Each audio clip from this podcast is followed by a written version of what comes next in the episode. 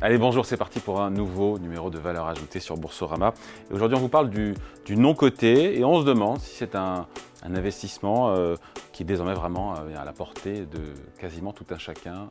Je parle évidemment des épargnants. Bonjour, Raoul Blondet. Bonjour, David. Responsable du business développement chez Tikeo Capital. Alors, le non-coté, ça peut être de l'action, ça peut être de l'obligation. Est-ce que vraiment on peut dire que ça se démocratise? Est-ce que Qu'est-ce qui l'atteste, même s'il il y a du feeling, il y a de la remontée du terrain, il y a l'appétence des, des clients Oui, euh, tout à fait. Donc, ce qui l'atteste, c'est évidemment euh, ce que l'on constate sur le marché. au cours de la dernière décennie, je dirais qu'on a vraiment assisté à une nouvelle tendance de démocratisation du non-côté. La démocratisation du non-côté, c'est euh, vraiment ce qui consiste, comme vous l'avez dit, pour un investisseur particulier, d'accéder ou d'avoir la possibilité d'accéder à un produit d'épargne dont l'objet est d'investir dans des actifs financiers non cotés en bourse. Alors ça peut être des entreprises, ça peut être également des, infrastructures ou même des actifs euh, immobiliers. la question c'est pourquoi est-ce que euh, les particuliers, les, épargnants se tournent vers le non-coté? Qu'est-ce qu'ils qu recherchent? On, comprend bien l'idée de diversifier, euh, même si on est toujours en action ou en obligation. C'est ça Qu'est-ce qui, qui, est cherché? C'est une volonté de, de rentabilité aussi? Oui, alors il y a pas mal de façons de répondre à cette question, mais je dirais que c'est apparu au cours de la dernière décennie. Euh, c'est apparu en venant de la demande. Hein. donc, c'est les investisseurs particuliers qui ont commencé à, formuler cette nouvelle demande dans un contexte où l'environnement de taux bas, voire très bas, voire négatif, mmh.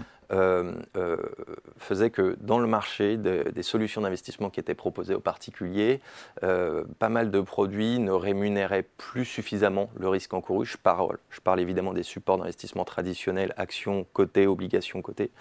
Et donc, euh, et donc à cette même période, euh, le non-coté était en plein essor. Hein. La décennie qui vient de s'écouler était une, une, décennie record sur euh, le private equity, le LBO ou encore la dette privée.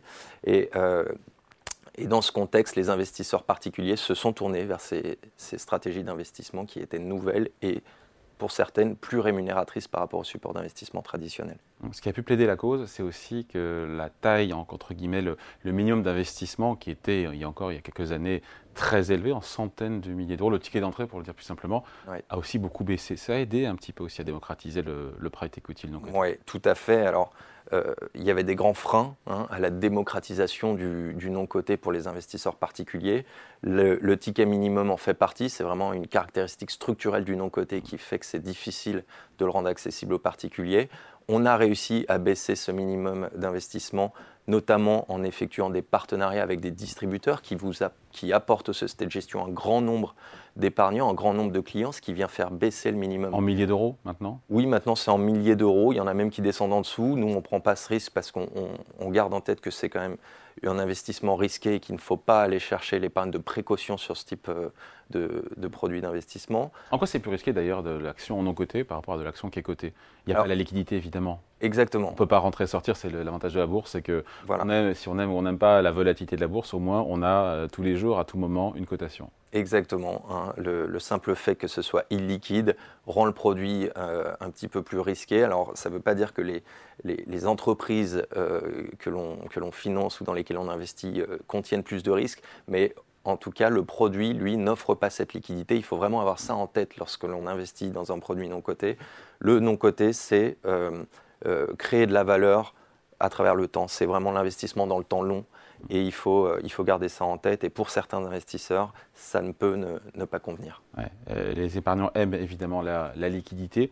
Euh, après, le non-côté peut aussi apporter une réponse désormais? Euh, au travers des contrats d'assurance vie. Il y a maintenant quand même de la, plus de liquidité. On n'est pas obligé de rester pendant 10 ans en fermant les yeux en attendant de voir ce qui se passe. Oui, tout à fait. Alors les sociétés de gestion ont été innovantes. Elles ont trouvé des solutions pour pallier à ces problèmes structurels relatifs au non-coté. Euh, en France, on a vu beaucoup de partenariats établis avec des compagnies d'assurance. Tikeo a été le premier à le faire. On a très vite identifié cette, cette demande nouvelle et nous, on a décidé de l'adresser à travers donc, des partenariats avec des compagnies d'assurance. Ça a deux avantages principaux. Le premier, c'est que cela nous permet de déléguer la partie distribution, commercialisation à la compagnie d'assurance et à son réseau de distribution, puisqu'il faut s'adresser à un très grand nombre d'investisseurs. Euh, et ce n'est pas le métier de Tikeo d'aller contacter des, milliers, voire des dizaines de milliers de personnes pour, vendre des stratégies d'investissement de nos côtés. Le deuxième gros avantage, c'est en effet que certaines compagnies d'assurance euh, prennent pour eux le fait de fournir la liquidité, c'est-à-dire qu'ils rachètent les parts des investisseurs qui mmh. souhaiteraient sortir, ça permet à des sociétés de gestion comme Tikeo de ne se concentrer que sur son rôle premier qui est de créer de la valeur. Est-ce que l'offre aussi a suivi, j'imagine que oui, hein, euh, cette demande? Est-ce qu'on a beaucoup plus aujourd'hui de, produits d'investissement en non cotés, en actions, en obligations? Est-ce que ça a suivi ou avec retard et pas dans les mêmes proportions? Non, alors très vite, les sociétés de gestion hein, ont identifié la demande nouvelle. Évidemment, elles se sont adaptées. Elles ont modifié la structure de leurs produits d'investissement pour les rendre plus facilement accessibles aux investisseurs non cotés. Également, le, sur le pan réglementaire, on a assisté à une... Euh, à, une, euh, à, un processus de simplification pour les sociétés de gestion, de rendre accessibles leurs produits. On, se souvient de la loi Pacte en 2019 qui a permis. Ça a aidé euh, d'ailleurs, tiens, la loi Pacte. Ça a aidé, ça a aidé, ça a aidé puisque des supports d'investissement ont été rendus beaucoup plus simplement accessibles, puis ça a aussi permis à, cette tendance de démocratisation, hein, ça, a permis de faire parler de cette nouvelle tendance, et donc oui, ça a permis d'ouvrir le marché. D'autant que l'assurance vie, puisqu'on parle de démocratisation, l'assurance vie, je ne sais plus, c'est 15 euh, ou 20 millions de, contrats euh, en France. C'est une porte d'entrée, quelque part, pour le non-côté, l'assurance vie. D'autant que ce sont, vous l'avez dit, hein, les assureurs qui garantissent cette liquidité pour pouvoir rentrer, sortir. Après, il faut voir à quel niveau et à quel prix, mais en mm. tout cas, elle, existe. Bien sûr, alors elle a un gros avantage, c'est de fournir cette liquidité. Il faut savoir que l'assurance vie, ça reste le premier vecteur de collecte de l'épargne des Français. Et ce cadre fiscalement avantageux et en plus rassurant pour les investisseurs particuliers un petit peu lambda qui n'auraient pas suffisamment de sophistication pour connaître les produits par eux-mêmes, euh, ça leur permet de leur offrir un cadre rassurant qui en plus euh, permet de gérer une certaine liquidité pour euh, leur donner accès à ces produits. Donc évidemment, l'assurance vie a un rôle fort et joue ce rôle très fort. Mmh. On prolonge, on finit là-dessus, euh, Raoul Blondet, on prolonge la courbe ou pas sur le, sur le non-côté en matière de, dynamique euh, Parce que les temps ont changé, on a une décennie de, taux qui n'a rapporté rien, donc les produits obligataires étaient un peu mis de côté. Depuis, ça a changé, on a eu beaucoup de placements obligataires à retrouver ces lettres de noblesse depuis 12 15 mois, on ne sait pas trop, les banques centrales ont entamé un pivot avec possiblement des baisses de taux d'intérêt, mais on reviendra a priori, pas euh, à des taux zéro.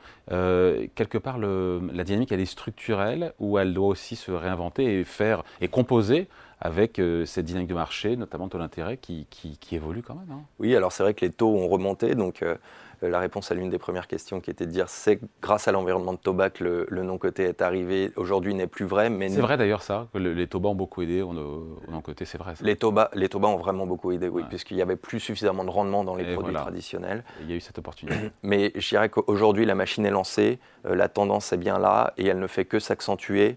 Au niveau français, on a d'autres lois qui vont arriver en 2024 qui vont rendre obligatoire pour les compagnies d'assurance de proposer du non-côté dans les, ah. dans, les profils de gestion sous mandat en assurance vie.